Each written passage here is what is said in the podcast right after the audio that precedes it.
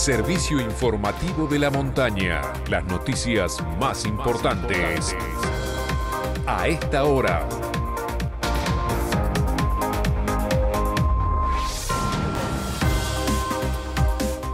Mediodía en la República Argentina. Temperatura en San Martín de los Andes 8 grados 5 décimas. Humedad 42%. Cielo parcialmente nublado.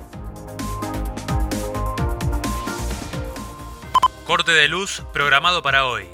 El ente provincial de energía del Neuquén informa que hoy de 14 a 16 realizará un corte de suministro de energía eléctrica en la línea aérea de media tensión en el nuevo loteo denominado Los Manzanos. Afectará a Chacra 26, 28, 30 y 32, Barrio Nahuilén, Vega Maipú y Ruta 40 desde ingreso de Rucahué hasta Reserva Natural de Cooperativa Telefónica.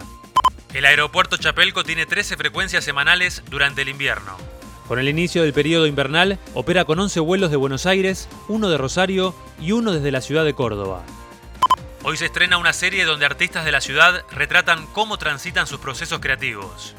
Participan de esta serie, que se estrena a las 18 horas en el canal de YouTube de la Secretaría de Cultura, la fotógrafa Camila Calderoni, la artista visual Juana de Nicolai, la ilustradora Anabela Falconi y el artista plástico Santiago Cariac nacionales. El gobierno decretó cinco días de duelo nacional como consecuencia del fallecimiento de más de 100.000 personas víctimas del coronavirus desde el inicio de la pandemia.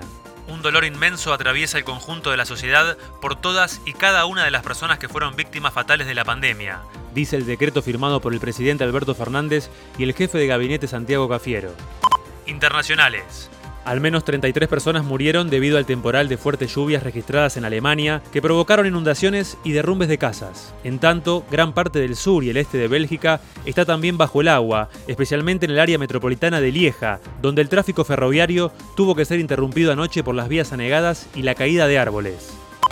Deportes. Copa Sudamericana.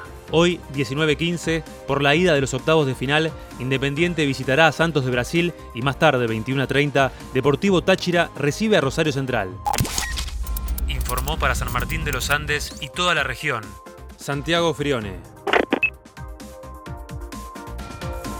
Este fue el servicio informativo de la montaña. Todas las noticias en una sola radio. Seguí informado en FM de la Montaña y en fmdelamontana.com.ar.